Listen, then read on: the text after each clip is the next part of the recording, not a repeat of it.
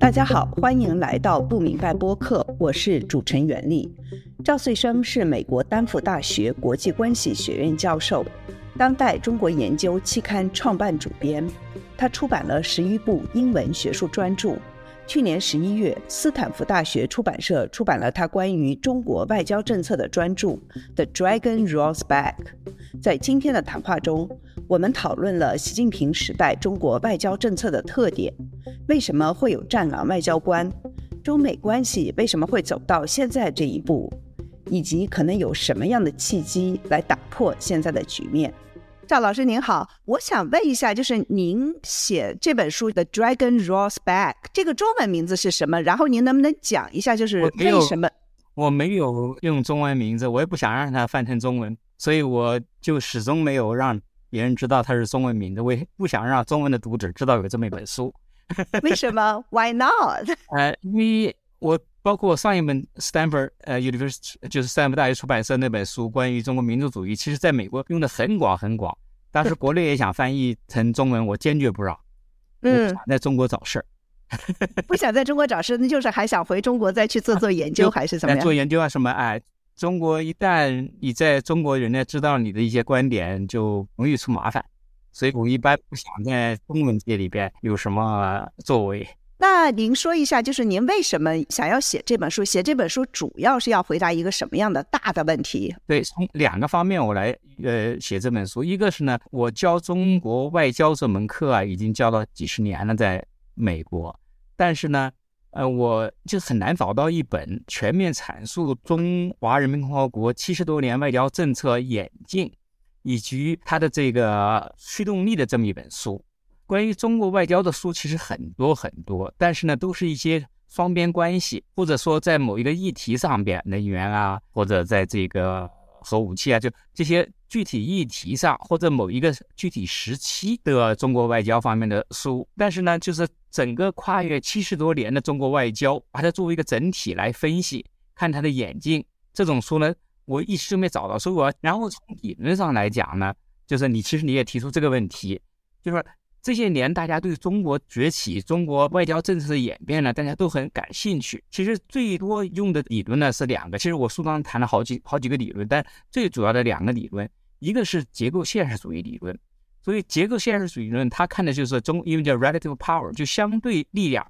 呃，一个国家的相对力量强大起来以后，跟其他国家强大起来以后，它一定就会呃重新去定义它的国家利益。呃，所谓重新定义国家利益，就是说它会扩张性的去定义它的国家利益。中国的崛起呢，尤其是这些这些年，它和周边国家的这种关系，和美国其他国家这些关系的发生变化，就因为中国国力崛起了，所以中国呢要挑战美国，中国要和周边国家重新定义它的边界和其他这样一些问题的发生。这个理论呢本身没有问题，但是呢。它只能解释一个比较静态的，就是在某一个具体时期中国国力的崛起，它和它的外交政策相关相关性。但是你把这七十年作为一个整体来看的时候呢，我就发觉这个理论没法解释。为什么呢？因为中国建国的早期，一九四九年以后到毛的这个时期吧，邓小平之前，中国国力相对很弱。嗯，但是呢，中国的外交相当的具有这个呃对抗性，甚至于。我书上一个表格，就是在中华人民共和国这些年打了多少多少场战战争，最多的战争是在毛的时期，包括跟美国最全世界最强大国家美国，在那个朝鲜打仗，呃，跟前苏联打仗，跟印度打仗，很多战争都是在中国国力相对弱小。其他你按照这个理论，中国不应该打这些仗，中国不应该跟这些国家进行对抗。但是呢，中国当时做的这做的这些事情和这些这个理论不相符合。而且邓小平时期，中国的外交呢，非常的这个转向和平外交，避免各种各样的对抗。呃，那时候就邓小平的时期，中国国力并没有发生根本性的变化，他把毛这条外交政策完全进行变化了。然后呢，在继任人江湖时期，中国国力大大增加，但是呢，他们仍然嗯奉行了邓小平的所谓的韬光养晦这个不对抗的政策，这跟这个理论又没法来相结合。现在习近平时期呢，中国的国力跟江湖时期没有更大的发展。这十年，中国经济实际上在某种程度上是缓慢的发展的。但是呢，他的外交政策呢，和江湖和邓的时期又发生了很大的变化。也就是说，他搞大国外交，其实，哎，这个大国在他的国力来讲，跟当时胡江的时期的这个。大国，其实是相接近的国力，但是胡江却避免做大国外交。他现在是做大国外交，所以现在现在就是在反这个理论的很多人说中国 overreached，嗯，中国过度膨胀了，就是按照国际关系理论，中国的外交政策目标和它的国力是不相适应的。对，所以从这个角度来讲，这个理论解释不了。第二个理论呢，用的比较多的就是你问我这个问题，就是 regime type 国家的这个政治制度这个角度来分析它的外交政策。这个理论就是西方用的比较多了。就说民主国家之间不会打仗，民主和平论，民主国家一定是和平的。那些有扩张性的国家，对外奉行这种强权的国家，哎，都是专制国家。中国的外交政策之所以这些年大家认为是有一种扩张性，就是因为中国的专制制度所决定的。但是你如果放在七十年的这个大的背景之下来看，中国的专制制度，就是传媒制度或者这个集权制度没有变化，但是中国外交这七十年当中有各种各样的变化，有融入。国际社会啊，啊那样比较温和啊，或者比较对抗啊，这都跟他的制度没有直接关系。所以我写这本书呢，我就想证明呢这样一些理论有问题。所以我这本书的中心论点呢，我就说这些制度也好，这些力量对比好很重要，但是更重要的是一个因素什么呢？是领袖个人的因素。毛、邓、习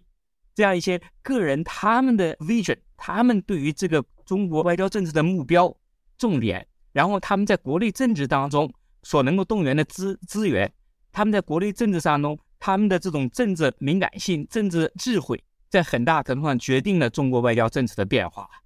您就是认为刚才说的中共领导人的个人特点极大影响了中共的外交政策，但就是真正具有变革性的领导人只有三位，就是毛、邓和习。那我们先来说一下，就是为什么邓、江、湖这么几十年都没有什么变化，为什么习近平到了习近平这里，他就是中国的外交政策、国家安全战略都发生了非常非常大的变化。现在就是中国。我不知道您会怎么说，就是中国在外交上，就是好像和很多国家的关系都非常的紧张。中国所有的政治领导人呐，不光是邓、江、湖，在这之前还有毛，甚至于在他们之前的蒋介石、嗯、孙中山这些领导人，都有一个中国梦，就是让中国强大起来。这个强大包括两个方面，一个是呢，呃，作为一个军事大，不再受人欺负；第二个呢，作为一个富强的国家，人民能够过好日子。这所有的真的领导人都有这么一个想法，但是如何达到这么一个目标，每个领导人有不同的 vision，或者某一个特定时期，他们认为他们能够做的事情是什么，有不同的想法。所以在邓的时期呢，他的这个外交政策的目标呢，就是经济发展、现代化。外交呢是服务于经济发展这个目标的，创造一个和平的国际环境，包括周边环境。来实现嗯经济的现代化发展，所以在这种目标之下呢，他是要强调什么呢？不要跟其他国家对抗，哎，要这个韬光养晦，等待时机。其实这些目标，他将来也还是中国一定会投人出人头地的，都有这么多想法。但是他们认为当时中国呃不具备这种条件，而且呢，在他们那个时期，他们受到其他各种各样的国内国外的制约因素制约，呃，所以呢。他们没有像现在习近平这样的，不经济发展本身作为第二位。习近平实际上他上台以后啊，他认为中国已经不需要韬光养晦了，中国已经具备了作为大国外交的这样一种能力。他设定的中国的目标呢，是就是所谓的中国梦，中华民族的伟大复兴。其实所有人他们都有这种梦，但是呢，他认为现在呢，他已经不受这样一些约束了。他要证明呢，他是一个这个，而且他这个呃，对于这个中国国内国外的国外的形势分析啊，都不一样了。他其中谈论很重要的观点就是百年大变局。这个世界现在已经变得就是地缘政治上呢东升西降，地缘经济上面南升北降。中国呢已经具备了呃实现中国梦的这样一种目标，所以呢，他的整个战略就发生了根本性的变化，在外外交上面。所以呢，在这个过程当中呢，经济发展它仍然认为很重要，但是外交呢，已经不是要服务于经济发展，而是要运用经济发展的力量来服务于他的外交大国梦的这样一个目的。所以，整个他的这个战略眼光发生了变化，就是从经济挂帅到了政治挂帅，是吧？对，到一个是政治挂帅，一个是呢就是强国梦挂帅，大国外交挂帅。中国要他认为要有大国外交的气度，大国外交的这种方式。啊，要提出中国解决世界问题的这样一些中国的这种方案，要设定呃世界上的这种议程。其实，在中国领导人，尤其是呃习他们这些领导人身上呢，就把整个世界呢、国际关系呢，看作一种就是达尔文世、达尔文的这样一种呃世界，就是呃强权即公理，嗯，哎，你有力量，你就可以做到你做要做的事情。所以，习认为大家都要实现强国梦，但是呢，当时他的前任嘛，没有这个力量来实现强国梦，就必须韬光养晦。他现在已经有了这个力量了，所以呢。他就会在中国历史上成为让中国再回到当年中国的这种强势地位的这样一种领袖，而且呢，他认为在很大程度上，他跟其其他的这种邓小平从来没有像他这么大的这种政治权利，邓小平一直在幕后，从来没有当第一把手，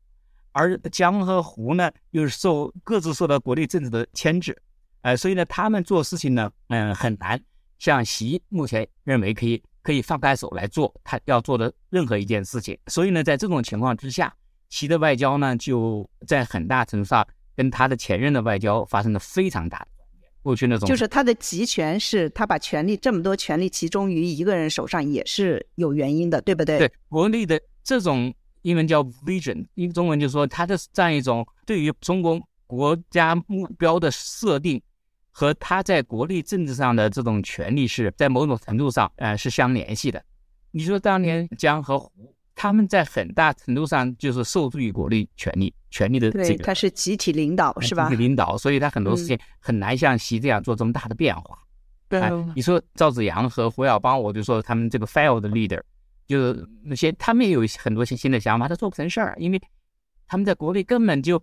啊，没做几天就被赶下台了，所以根本就不可能在国际上有所作为。习这十年他最大的成就就是权力集中啊，嗯，他自己个人的权力树立起来了，对，没有人能够反对他了。是他想做什么就可以做什么，就他的意志可以贯彻下去。那我下下面就问一下战狼外交这个问题，这是就是尤其在西方一提起来，战狼外交就提的非常多，就是不少人就对。中国外交的这个呃主要印象就是来自于外所谓的外交天团，无论是发言人作为发言人的华春莹、赵立坚，还是这个外交部前任外交部长王毅，还有这个现任的秦刚啊，还有杨洁篪这些，他们有些人认为，就说这些战狼外交是因为这些人自己的执行做出来的这样的一种的呃外交的这种姿态，您怎么看这样子的看法呢？呃，作为一个国家的外交官呢，他们并不是。制定外交政策或者决决定外交行为的人，他们只是在一个官僚体制上去贯彻这个国家的外交政策目标，或者是呢体现所谓这个国家的利益。在他们之前呢，中国的外交官就在习之前吧，中国外交官是把他们作为一种就是专业人士，因为叫 professionals。专业人士呢，这些人都是些呃所谓的名校毕业的啊，学外语的呀。所以呢，这些人的行为在很大程度上是遵照这样一种呃专业标准、职业标准，其他人也认可为他们的这种职业标准。他们的晋升呢，在某种程度上呢，也是因为他们的职业上的这种成就。所谓外交官，他们要做的职业上的事情就是什么？要学会谈判。所谓谈判呢，就是要学会这个妥协，要能够这个表现出来，呃，你既维护了国家利益，同时呢，又维护了这个国家的声誉。这这些很多国家利益是通过妥协能够能够达到的，但是呢，从习上台以后呢，外交官也好，所有的中国的这种官僚体制里面，第一标准不是作为职业标准，而是作为政治标准。所谓政治标准，就是对党的忠诚，对习个人的这种忠诚，作为他们晋升的最主要的标准。所以这样一来呢，他们的这样一种就是 incentive structure，激励的嗯结构，对他们职业的这种激励机制，或者他们的升迁标准。发生了变化，他们不再为他们的职业的这种行为而得到升迁，而是他们在于习所提出来对党的这种政治利益的维护。也就是说，政治这种维护在很大程度上就习作为什么呢？就是说要 fighting，要有斗争精神。就实际上啊，他把这个中国的外交不再作为一种外交，就是 give and take，商量着办，就是呃作为谈判，呃，而是什么呢？作为一种呃战斗。作为一种 battle 要赢，一定要赢，敢于战，够敢于斗争，敢于胜利，善于斗争，敢于胜利，就是一一种斗争精神。你的这种升迁呢，是根据你是不是表现出来斗争精神，来维护党的利益，表现出你对领袖的忠诚而进行升迁的。所以这样一来呢，这些外交官的这种行为规范呢发生变化了。他们在这种背景之下，因为他们的战狼行为而受到赏识。其实我跟你讲最简单的例子，你像杨洁篪，杨洁篪在这个江湖时期，大家都认为他是一个非常好的职业外交官，英文说的也很好，而且跟布什家族也关系也很好。他儿子一样嘛，哎，大大家都知道他很温良恭俭让，彬彬有礼。对呀。但是呢。一上台以后，他成为国国务委员，最后又当了这个政治局委员以后，完全变了，完全变了，因为这个基地局势发生变化了。王毅，你刚才讲的也是同样的情况，嗯，是王毅过去在日本做大使的时候，大家对他评价都是很职业外交官呐，哎，回回到国内一开始也是大家都认为当时在这个胡的呃手下，嗯，很职业的呀，但是也对呀，我见过他呀，他他。特别的好啊，就是人非常有礼，彬彬有礼，谦虚，问你问题。对，是。我当时记得他就想了解，不是要给人上课那种。但是现在完全变了，因为只有这样，他才能够当上这个国务委员，当上政治局委员。秦刚也是同样如此，他来当大使姿态很低呀，在这边，但是回去当了呃外交部长，作为完全是政治生命的官员，他的表现直接在最高领袖的。这个视野之内，他就要表现出他奉行这种斗争精神。那我问你一下，就比如说赵立坚，他今年前几个月，他不是被就是 sideline，我们也不要说他是被降级，因为他是平级调到了一个不太那个重要的一个司去做副司长。他这个就是大家就说，哎，这个是不是就意味着中国的战狼外交要告一段落了？还是您您觉得是怎么来解读呢？我这很多美国人也问我，其实我我很多美国同事都问我这个问题。我说你们这个就是看的太呃太表面，最主要的是什么呢？秦刚回去了，秦刚回去以后肯定要换一些人嘛。哎，我不知道他跟秦刚的个人关系怎么样。这里边就是在中国的官僚体系当中，就是嗯人脉关系其实很重要的一个方面。所以呢，嗯，秦刚回去以后，也许。这里边我们有有一些我们不太了解的情况，所以呢，他没有继续担任外交部的发言人，但是他并没有被降职。实际上，我我看来他还被升职了，因为在这个呃新闻司，他原来是第四把手排名，你看到外交部当时，但呢，他的边界司以后啊是第二把手，就排名第二了。所以呢，在这种程度上呢，讲至少是平调，或者是在某种程度上升级。就是说明这里边肯定有些其他原因，而不是因为他的这种工作能力，或者是他的战狼外交。另外一个能证明，呃，没有变化，就是说他离开以后，现在外交部这些新闻发言人的战狼外交方式完全没有变化，嗯，甚至于在某种程度上还加强了。对，就大家解读太多了。对，解读太多，这个并没有，就这一个人事的变化，并没有，呃，非表明战狼外交政策的变化。一点关几乎没有什么。你觉得这个肯定是在习的那个治下，肯定是这个外交姿态就是这样子了，是吗？这个姿态，这这样一种外交方式没有变化，嗯，也不可能，不可能变化。就是要斗争，对，嗯，那我再问您一个，就是关于台湾问题。您在书里提到，就是七十年代的时候，毛时代的时候，中国寻求改善与美国关系的一个重要原因是希望解决台湾问题。您能不能谈一下中国当时的设想是什么？您觉得中国的愿望达成的怎么样了？还有，就为什么现在台湾问题又成为中美关系中最棘手的问题？在毛时期啊，毛从来没有放弃台湾，但是呢。毛把台湾问题呢，基本上是放在一个 back burner，就是基本上是放在一个后座上面。他的当时的这个外交重点，并不是在台湾问题，一直都没有把台湾问题作为重点，而是在发展中美关系当中，把台湾因素作为一个重要因素来妥善处理。因为在毛看来，台湾问题可以呃这个一百年以后再说。他当时跟呃尼克松。谈话是跟基辛格谈话时，这个观点是非常明确的。嗯，到邓小平时期也基本上是这样一种方针，就是毛时期呢，呃，是从这个呃解放台湾，用军事手段，是台湾不至于就是长期分裂，但是呢，不可能很快把它这个问题解决。这是毛当时就说，嗯，就是绞索政策吧，把台湾和中国大陆呃连在一起，这就足够了。什么时候回来，我们这代人解决不了，下一代人解决不了，让再下来一代人去解决这个问题，基本上这么这么一种思路。邓小平呢，所谓三大任务嘛，就是这个呃经济发展啊、国家统一这些问题都提出来了。但是呢，嗯，邓小平非常现实主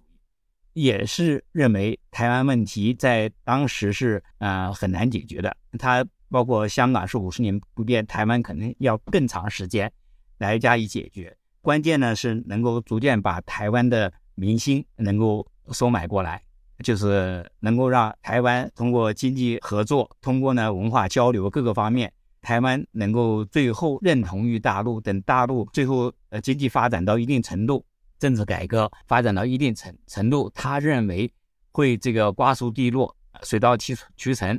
台湾最终会回到中国这一方面来的。当时他们都有这样这样一种嗯设想，所以呢，他们一直有一个呃英文叫做 strategic patience，有个战略耐心。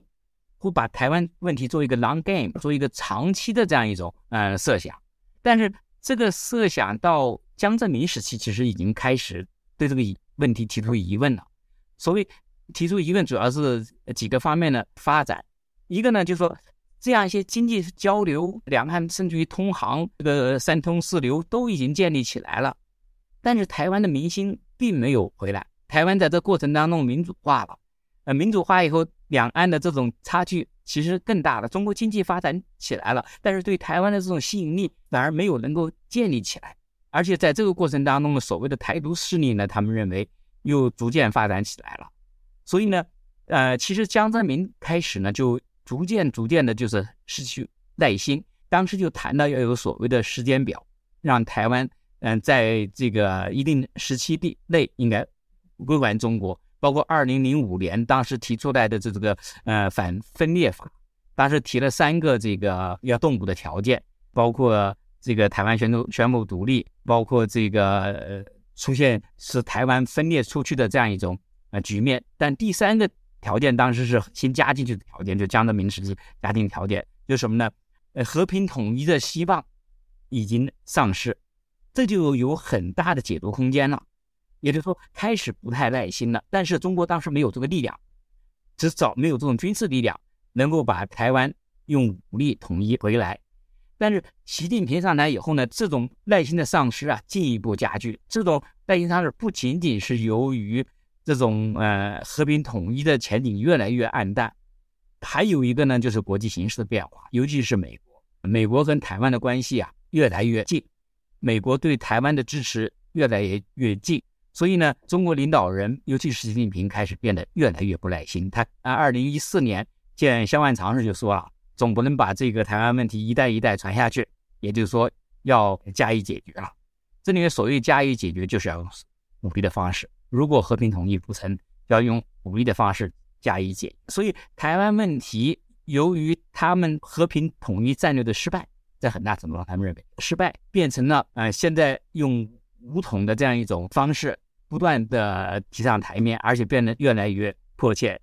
就怎么会又成为就说中美关系里面最棘手的一个问题呢？中美关系当中，因为台湾问题不仅仅是个台湾问题，台湾之所以成为呃成为一个问题，完全是由于美国的保护所造成的。呃，一九五零年的时候啊，其实当时中国人民解放军已经准备好打完海南就去打台湾。对。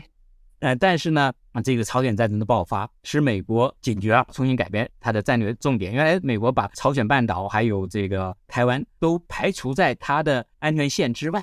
结果呢，他没想到北韩，然后中国有这么大的这种他们认为扩张动力，然后呢，就改变了战战略，派第七舰队巡航台湾。巡航台湾，当时美国的这种目的是两方面的，一个是防止蒋去反攻大陆，导致战火。在这个地区，第二个呢，防止中国大陆去攻打台湾，所以台湾问题从一开始的的确确是由于美国这个派了第七舰队以后，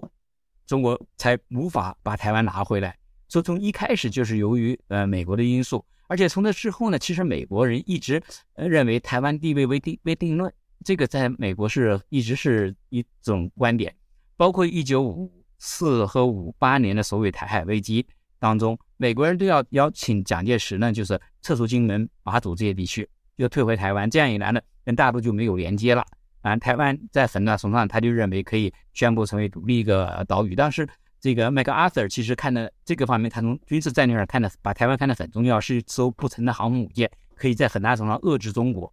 哎，所以呢，嗯，从美国这个角度来讲，一直就把台湾作为这个跟中国关系当中一个重要的问题。台湾之所以能够生存到如今，最重要的还是由于美国的保护。在中美呃建交谈判当中，哎，美国始终没有承认台湾是中国的一部分，去说是他只是 acknowledge，就意识到你们说是中国一部分就是中国一部分，就你两边说中国一部分就是中国一部分，你们两边说不是中国一部分，或者两个两个是中华人民共和国的一部分还是中华民国的一部分，我不管。对对对，你们两边都说是有一个中国就有一个中国，你们说有两个中国，我们就承认两个中国。所以，美国在这个方面一直是一个非常模糊的态度。这种态度呢，在很大程度上帮助了台湾的生存。所以，中国要解决台湾问题，跟美国关系当中不把这个问题放进来，是解决不了台湾问题的。所以呢，呃，中国把台湾问题作为中美关系的一个呃重最重要的问题，是因为这种历史和这种现实所决定的。就是很多人，就是中国人吧，包括一些我认识的美国人，他们就认为，就说解决台湾问题，可能是习近平认为他可能达到的最大的政治遗产。您同意这个说法吗？我我觉得这是遗产之一吧。哎，他其实他的这个政治野心吧，政治目标不至于把台湾呃拿回来，他要让中国作为全世界最强大的国家，他作为全世界最重要的。呃，世界领袖，嗯，他有这么一种想法。当然，把台湾拿回来是这当中的一个部分。所谓中华民族的伟大复兴、中国梦这些东西都包括，呃，所谓国家统一、领土完整这些东西。但这只是其中一部分。所以呢，他在他的之所以他能够要当第三任期，所以是甚至于第四任期，其中有一个说法，我觉得这个有一定的道理，就是说，哎，他要有一个延续性。包括把台湾能够统在他的这个任期内，按照他的就是总体战略，就所谓解决台湾问题总体战略，能够把台湾问题呃加以解决，用武力也好，用和平的方式也好，呃拿回来。我觉得这的的确确是他中国梦当中一个呃很重要的部分。而且如果能够成功的执行，他至少在中国人看来，他是一个民族英雄，哎，是一个这个中华民族当中的一个。呃，大的这个领袖人物，但是呢，我觉得这是谈何容易啊！哎，这个我觉得是这个俄国人打，呃，乌克兰打现在打不下来，嗯，打台湾如果用武力的方式，呃，攻打台湾的话，比打乌克兰要难非常多的倍倍数。其实，嗯，这个大家其实都呃，从海外人大家看得很清楚，你这个台湾海峡最近的地方啊。要有这个八十英里、六十英里的八十英里吧，一百多公里。嗯，这个乌克兰是大这个平原相嗯交接，你要要想打台湾，你必须要跨过这个海峡。你光是用导弹把台湾这边的这个西海岸的这些山炸平也没有用，因为它登陆的地点很少。哎，你这些船只要过来或者直升飞机要过来，你就是你就是给他人家人家当靶子打的，要死很多很多人才能过得来。而且呢，呃，美国现在把菲律宾八个基地，加上四个基地，原来四个已经驻驻驻扎的美军和美国的这个呃军舰，嗯，上面呢这个韩国和日本，呃，你你在西海岸你登陆很难，现在台中国搞这些演习，要这个呃围住台湾，能够进入台湾的东海岸，你这美国两边就卡住了，你过不去啊，所以这个要想用武力的手段解决台湾问题，目前。即使他认为中国军力已经非常强大了，但是这个代价呀，在很大程度上是中国政权、共产党的政权的丧失。这对他来讲是一个我我觉得是不可接受的现实。所以能做到这一点，相当是相当不容易，几乎是不可能。那我就是风险太大了，是吗？对，风险太大。但是这里面有一个问题，我自己呃写这本书的时候，就看中国的这个外交政策决策过程当中，尤其它的权力集中的过程当中呢。嗯，有一点就是，我刚才所说的呢，是用理性的方式来考、来想他的决策过程，所谓的成本收益分析。你要得到一个外交政外交政策的结果，你要考虑你的成本，或者你能不能达到目目标，这是在正常的理性的环境当中所做的决策过程。但是中国目前的这种决策过程已经是非理性决策过程。所谓非理性决策过程，就由于是它的权力集中，它的信息啊，这个上下信息的嗯流动啊，已经是不顺畅了。所有的他周围的人，包括中国军方，都是只告诉他他想要呃得到的信息，就是这些人就是猜想他要做什么决定，然后就告诉他你这个决定是最英明、最伟大的，我们一定能做到，告诉他这样一些信息，就像当年普京一样的。你看，普京当时做这个打乌克兰决定决策的时候，周围人全部告诉他，哎，很快就能打下来。当时在那个电视上，我还看到他这个情报部门的人跟他说，哦，有一有一些问题，他马上就追问你，你就是电视上就演出来了，然后你马上那些人就改改口。所以这样一种信息呃环境之下，不可能做出理性的决策。所以别人就问我，现在就说，啊，你认为不认为习近平能够在二零二七年之前打台湾？我说这个谁也不知道，连他自己也不知道，没有人能知道。我们现在只能从理性这个角度来讲，我觉得他这个代价太高。但您觉得他会不会打呢？但是我觉得，如果他一旦做了这种决定，所有人都告诉他你明天就能实现，我们一定帮你打下来，他就会的。现在这个决策决策环境是这么一种呃决策环境，是非理性的决策决策环境，这个谁也不知道的。就是很有意思，因为我认识的几乎所有的中国人，其实不光是就是对政府有意见的，也有就是支持政府的人，他们都认为会打，就是不管是出于什么样的角度来觉得，但是几乎美国人都认为不会打，他们认为会打，他们而且认为二十四小时、四十八小时内就能打下来。嗯，我对这些人，你我看到他们一些微信群当中一些这种讨论，我觉得简直是跟这个我们所得到的信息差距太大。要信息完全不对称，对对，这种不对称的条件下做出我们理解中国的决策啊，是往往是有偏颇的，嗯嗯，不符合中国国内的决策过程。嗯，对，美国人他们觉得不会打，就是因为他们总是从这个要理性的这种 rational 的这个角度来，他觉得怎么会呢？对，你这个成本和你的这个呃达到目标嗯呃程度这个角度来分析，他们认为是。你这是不自杀吗？这不是 这个呃，但是我就觉得是特别有意思，就是中国人的这种的想法和这个美国人的想法真的是还是挺呃相差比较远的。那我们接下来谈一下，就是您在去年的一次讲话中提到对华政策，就是美国几乎没有鸽派，几乎都是鹰派，连以前的鸽派都变成了鹰派。呃，您谈到说美国几乎全面将中国当成假想敌，您能不能说一下，就是美国为什么会对中国的实力和战略意图形成这样的认识，中美关系走到这一步，主要责任是谁？美国对华政策的相当，呃，从一九七十年代一直到这个二零一六年之前呢，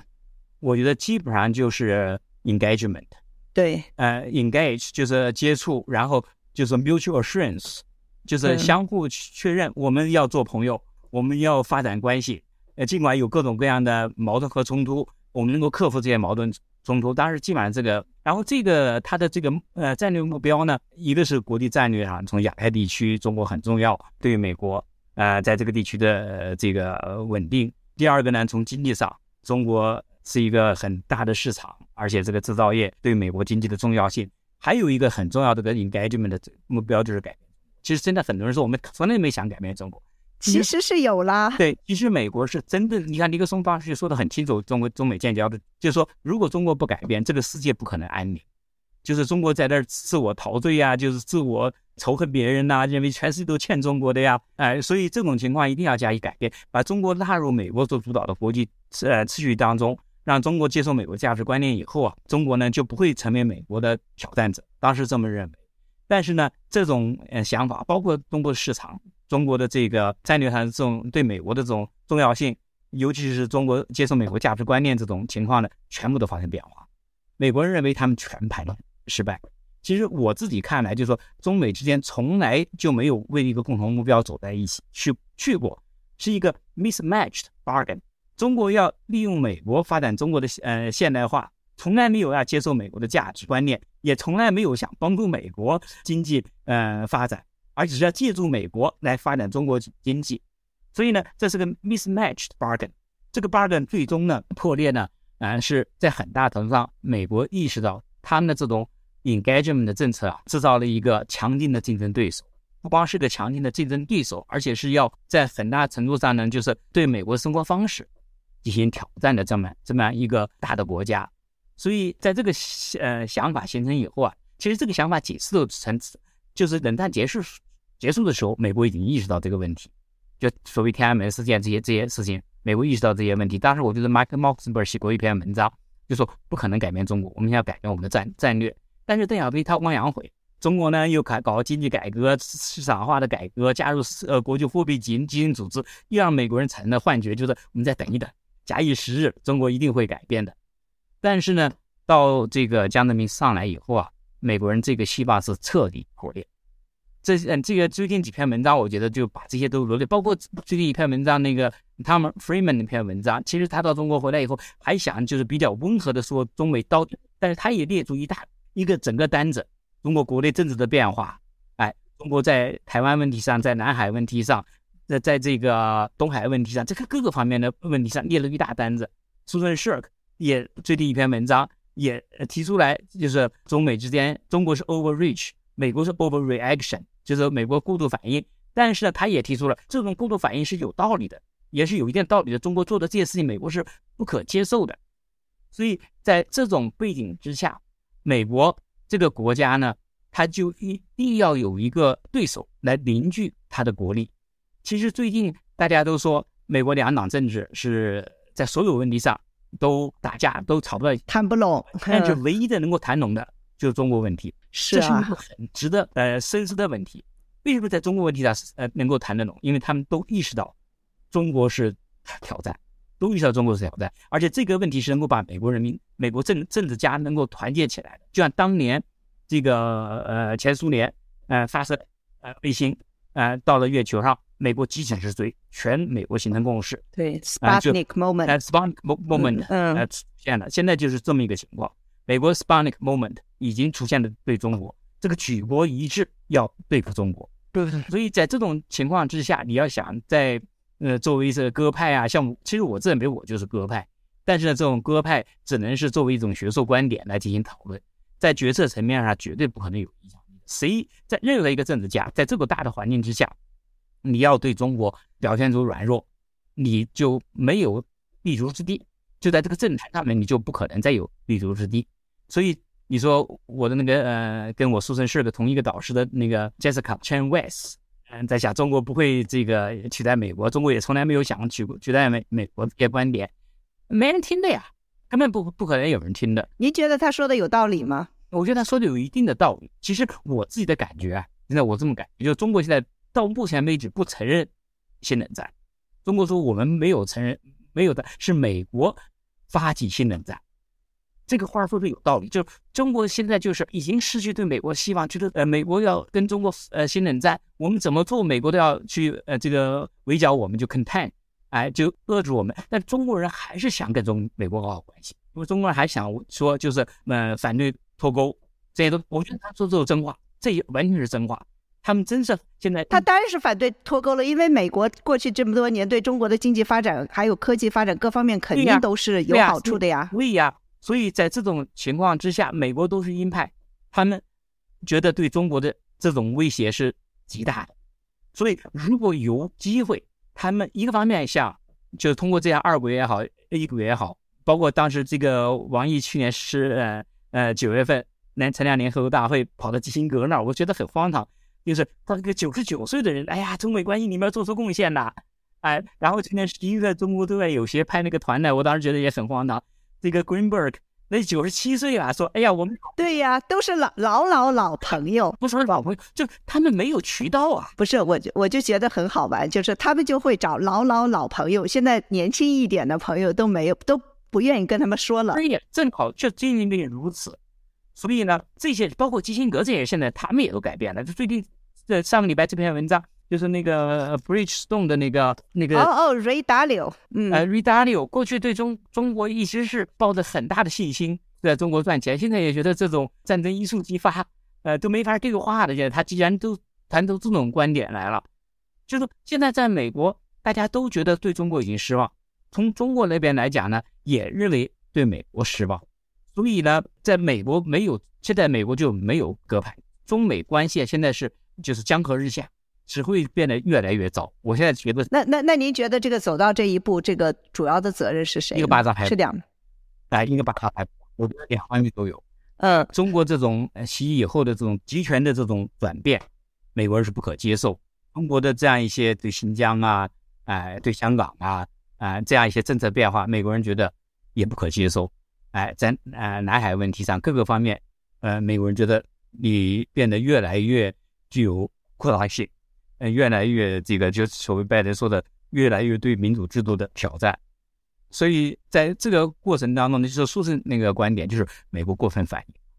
我觉得美国其实是过分。您您您觉得是？呃，您说一下。呃，因为中国它对美国这种所谓的这种挑战呢，其实很有限，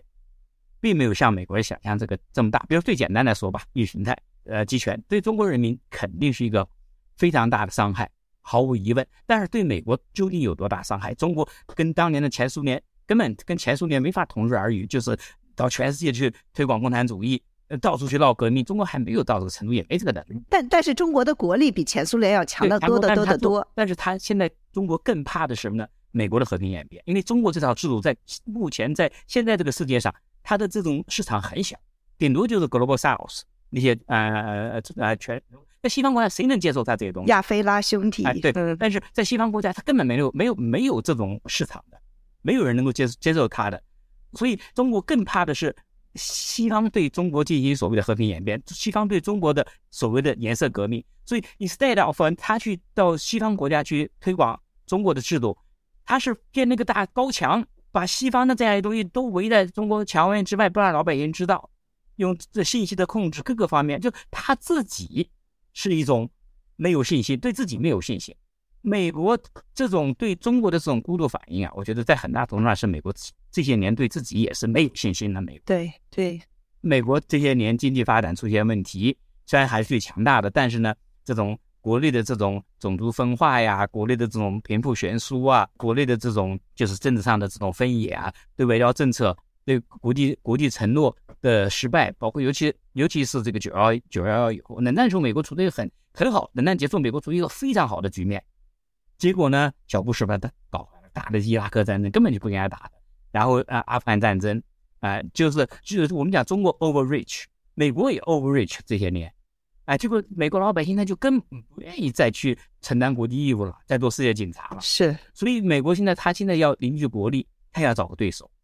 哎，而且美国现在在很大程度上，他把美国国内的这些问题都把中国作为替罪羊，在很大程度上，从这个角度上，它是一个 overreaction。对我我。但是，但是我我我觉得，就说从美国自身的战略利益出发，就比如说他对于中国的一些这种技术上的这种控制，对吧？这这种禁运，因为他也确实是害怕中国真的就是能够借助美国的这种各种技术，能够变得特别特别的强大，就美国完全没有能力来遏制中国了。所以，从它的自身的利益来说，也是有一些道理，是不是？这个显然从技术控制，这个他早就应该做，这个我。觉得他是这个 overreaction，就是过度反应。为什么呢？因为呃，过去美国啊一直认为中国跟美国的差距很大。对我以前写科技的时候，每次写的那个后面的，我我在《华尔街日报》写科技专栏写中国，每次后面就说哎，中国就是 copy 美国什么什么之类的。我就觉得，但是后来美国人美国人觉觉觉醒了。您您说，您接着说。中国中国 copy 很有这个山寨能力非常强，而且改进能力很强。对，改进很强，很很强，而且这种，嗯，就是两用的这种技术，呃，很快就用到军事上面，而且中国要求美国技术转让，哎，中国甚至于，呃，到偷窃美国的技术，各种用各种各样的方式，呃，中国发展起来，就科技发展这些年是非常快的，在某些层、某些领域已经超过了美国，哎，包括人工智能，包括量子技术各个方面。尤其是人工智能、大数据方面，中国这个没没有这个大数据方面，对，没有隐私权，它可以收集很多很多数据，做多各种各样的呃实验。对，所以呢，中国这个规则啊，这个游戏规则跟美国不一样，所以美国在这个过程呢，它处于一种就美国 open society，完全是开放型的社会，所以呢，在这种情况下，美国呢就处于一种不利的地位，所以美国要改变这种地位。过去美国是强调什么呢？互利共赢，就就就同意互利共赢。现在美国就必须要对的，你怎么对待我，我怎么对待你。而且呢，我对你的很多动机，对你的很多作为，我要加以警觉。所以在这个过程当中，在技术出口控制当中，开始呢对中国加以限制。我觉得这是正常的，但是现在还是走太远。我自己觉得。那您您说一下哪一哪些方面？我很好奇。最最简单的就是说，现在国会议员，我那天在一个场合，别人问我这个问题。美国对中国的技术控到底在哪些地方？我说我说不清楚，因为现在美国会天天通过议案，美国政府所说的话和美国实际所做的事情是不一样的。美国政府说是小院高墙，就就那么几个技术，我搭起呃高高的保护，其他的方面我都跟你交流。现在是所有的地方，所有的保护，任何一个东西都保护，包括对于中国这种留学生有这个呃 STEM 这种嗯背景的。呃，这个审查控制，包括我们学校里边，我都觉得受不了。我邀请中国访问学者，过去那些访问学者来了以后，拿的学员卡很简单，现在就就就要做各种各样背景调查，哎，说会不会偷我们东西，偷我们的信息？我觉得这走太远了吧？现在，呃，确实是一种 overreaction 和美国的这个这种开放社会的这样的一个特点，是吧？它最大的 advantage 优势。这 是相背离了，确实是有点，嗯，就走得太远了。但是也不能责备美国，就是他一开始肯定会有一些矫枉过正的地方，这也是没有办法。嗯，哎，就是包括现在讲冷战，美国人讲我不打冷战，美国的这个呃国家安全战略说说了，我们跟中国不打冷战，那个都说。但是你看看他那些所有的措施，全是冷战措施，全是冷战措施。所以我就说，你干脆直接说我们打冷战得了。哎，你又说不打冷战，你又要搞冷战的措施。所以现在，呃，我最近想写一篇文章，就是中美之间的长危机，就从二八二零一六年以后啊，这个危机跟过去过去是呃周期性的上上下下循环，现在就没有这种循环了。在这个是不是冷战的前奏？然后对我们大家选，就大家都不说冷战。美国说你美国，呃，中国说美国人打冷战，美国人发动冷战，美国人说我们不搞冷战了，但是我们的所有措施都是冷战。我觉得我们已经在冷战之之中了。哎，现在就是就像当年。美苏冷战的时候，一九四五年其实逐渐就开始了，但是到一九五零年五几年，大家都不承认，都觉得可以避免，但是最后现实来了，说是冷战，所以中美之间现在处于这样一种过程当中，但这个过程有没有可能逆转？我觉得这个可能也不完全排除。就刚才你讲的，现在国力，中国国力很强，这国力很强，很重要的一个方面就是中美之间呐。它这个相互依存度很高，跟当年美苏的经济上的哎完全不是一回事儿，而且而且现在两个要完全封锁起来也做不到。这其实我我觉得习可能也还是想通过就是自力更生呐，自给自足啊，但是我觉得这个完要完全做到是很难很难的。看看今年的经济出口那么差，就知道就是这几年和很多国家搞不好关系，其实还是很难的。对啊，在中国中国这个经济发展主要还是靠这个。对外开放，嗯，哎，外开放，然后国内消费，那三驾马车嘛，现在投资的这个回收率越来越低，国内投资的消费大家也没钱，对，又上不来，你这个国外市场它还是一个很重要的因素，对对。所以在这种情况之下，长危机现在这种经济这种中中美之间这样一种嗯对峙啊，是不是有可能缓和？我觉得这可能性不能完全排排除，很小，目前很小很小。但是，嗯，可能蛮排除。那您觉得是，就是要打破现在中美外交的这个局面，是需要什么样的因素来介入呢？要有很强力的政治领袖。哦，美国这边有很强力的政治领袖。现在中国那边不会变啊，美国这边能变吗？美美国变化很重要。嗯，我觉得美国变化更一一直就说中美关系当中啊，这个驱动力量啊，很多年来一直在美国手上。然后呢，这个二零。一零年代开始，中国开始去的，中国变化很多，哎，一下抛出这个，一下抛出抛出那个，尤其是这个金融危机，二零零八、二零嗯零九金融危机以后，中国开始呃这个膨胀，然后出了很多对美国挑战的措施。但是呢，二零一六以后，美国重新拿回了川普以后，然后大家认为嗯拜登会加以改变，拜登也想改变川川普的政策，发现改不了，因为他没有这种能力，他其实。他的心里边对中国的了解应该是比较清楚，但是迫于美国政政治其实政治压力，而且自己没有这种政治，而且从他的战略利益来说，一个不光是战略利益，其实战略利益他应该跟中国搞好关系。呃，中美俄这三角关系当中啊，从美国最好利益来讲是什么呢？跟中俄都搞好关系，让他们打架，或者至少搞好一个关系，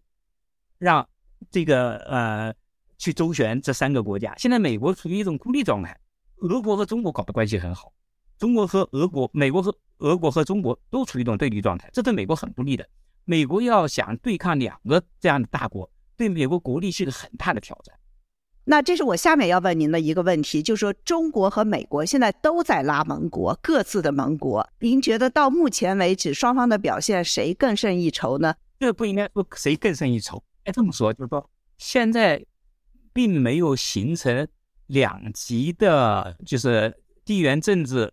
地缘经济的两极格局，没有现。现在我用我的话讲，就是两超多强。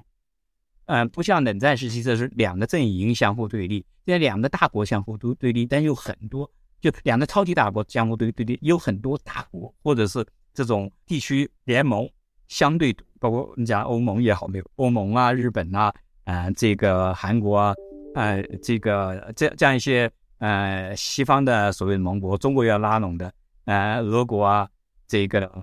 伊朗啊、呃北韩呐，这些国家都是相对独立的。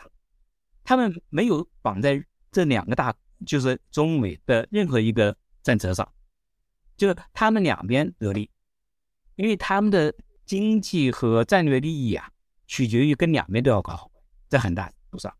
所以他们不愿意做出就是完全绑在一架战车上这种这种选，不愿意挑边是吧？不愿意选边站，但他们有倾向性，倾向性非常明确，包括欧盟、包括日本、韩国这些国家，澳大利亚。他们的倾向非常明显，跟美国，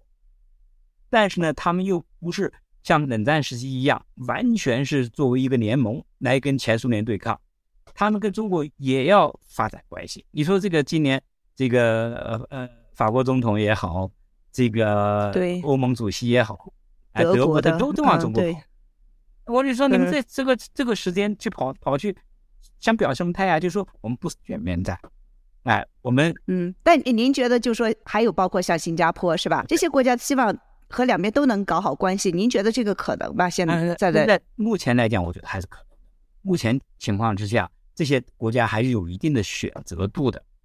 但是俄国就不一样了，中国跟中国搞在一起的俄国和伊朗，他们没有多大选择。他们现在跟中国是绑在一架战车上，因为什么呢？因为他们跟西方国家没有办法相处，哎，所以呢。俄国现在是处在一个非常不利的境地，就是普京打了场战争以后，美国、俄国现在很依赖中国，但是这种状况呢，不可能持久，因为俄国啊，他自认为他是一个欧洲国家，他有一种沙门主义的这样一种自豪感，他们根本从心眼里面看不起中国。哎，现在他是处于一种人在矮檐下不得不低头的这种状态，受了美国的打压。所以呢，他跟中国搞在一起，中国呢也是因为美国的打压，所以跟俄国搞在一起，这是同床异梦。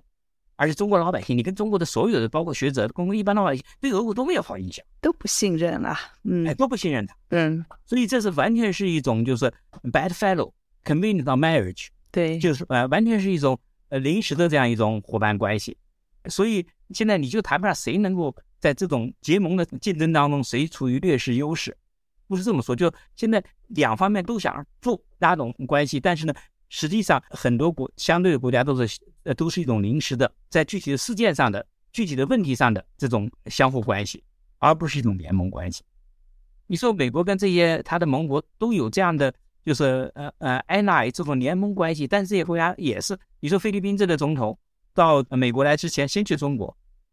韩国总统也是，都是啊这样一些。就是两边都想得利，呃，那些菲律宾的那个一个菲律宾的呃，他们那个国会的一个政策顾问前上礼拜天跟我聊天的时候就说：“哎呀，台湾问题对我们菲律宾不重要，哎，所以我们还要跟中国搞好关系。”我说：“你要跟美国搞好关系，不不是台湾问题重要不重要？台湾你对美国很重要，你们要想跟美国搞好关系，你就要在台湾问题上有所准备。但是，你可以两边都战略模糊，哎，你到美国来访问的时候，我跟你搞战略合合作，但是呢。”这个你们不能用我的基地，我们给你在的基地，但是你不能用我的基地去进攻型，也就是台湾问题。所以你去两边讨好，我觉得这是你们现在所所处的最好的位置，两边都不要有意思，有意思。那我再问您最后一个问题吧，就是我们刚才谈很很多，就是现在的这个习近平时代的中国外交，您觉得他这种的，我可以说有有一点不是说侵略性，有一点这种的比较好斗的这种的外交的策略能够长久吗？他这样下去，就是对中国的未来会有什么样的影响呢？习近平只要在台上，他的这种外交方式就不会改变。其实他的外交态势是越来越激进。而且这是他在他的心眼当中，他一直就认为中国受过去是太软弱了，受别人欺负。他这种心态呢，在他还没当国家当一把手去墨西哥访问的时候，就已经非常明确的表现出来了。说西方国家在那吃饱饭撑着没事干，对中国进行干涉，我们不搞，一不输出革命，二不输出战争，为什么你们这么对待我？他有有这种怨气，而且呢，他有这样一种雄心。中国一定要作为一个大国，在世界上受人尊重，这种心态本身是没有问题的。但是呢，他现在所用的这种方式，就是用所谓的斗争方式，用这个呃外交作为一种战斗的方式，就其实不搞外交了。我跟国内的开玩笑，我跟他们说，我说我说现在你们很多东西都不能妥协，所谓的出呃就是要维护中国的国家核心利益，核心利益的定义就是说不可妥协，不可谈判。我说那你们还要外交部干嘛？一个国防部就够了，要外交部干嘛？外交就是要妥协的嘛，外交部就是要谈判的嘛。你既不能谈判，也不能妥协，那你就全部用军事手段就可以解决。其实是这样啊。所以呢，哎，现在他，但是他还要搞外交，还要用外交官的形式，啊，还要什么卢沙野这种人去胡说八道这种，呃，给中国制造麻烦这种事情。所以呢，这种外交的态势，我觉得他是暂时不。至少他在任的时候，我觉得不会，嗯，不会改变。如果国际局势发生重大变化，那比如说美国这边出现很大的这个衰退，经济衰退，或者是中国那边出现经济崩盘，中国经济崩盘这种可能性不能完全排除。如果这种重大变故发生，就很难说啊，他的外交就会有两个方向的转变，或者是更加激进。如果美国出现问题，他觉得他可以赢。或者呢，国内出现问题，他可以转移国内的视线；或者呢，他就没有这个能，完全没有这个能力，因为国内出现大的问大的问题，所以呢，他的外交会产生转型。嗯，那好，谢谢我。我们请每一位嘉宾推荐三本书或者是影视作品，您有什么推荐？嗯，我觉得苏珊·舍克这本书，嗯，我觉得《Overreach》这本书的确值值得一读。对，然后呢，那个 Joseph Smith 写的那本书《Rethinking Chinese Politics》，因为我自己研究这些问题，所以我对读这些书，哎，大家认为中国这种嗯制度化发展到一定程度不可逆转了，其实他现在回过看，中国政治政治这个呃制度完全没有很大的变化。哎，那个 Victor 十的里边那个 Collision of the Weeks，对，Week，嗯，哎，这本书我也比较喜欢，觉得写的不错。Victor 来我们播客来谈过他那本书，嗯，我也挺喜欢，我觉得挺有意思，就是我觉得提供了一个新的看中共政权的一个角度的角度，哎，呃，从什么角度？insecurity，哦，in insecurity 的角度，对对，这个挺有意思的，确实是挺好。那好，谢谢谢谢赵老师，也谢谢大家收听，我们下次再见。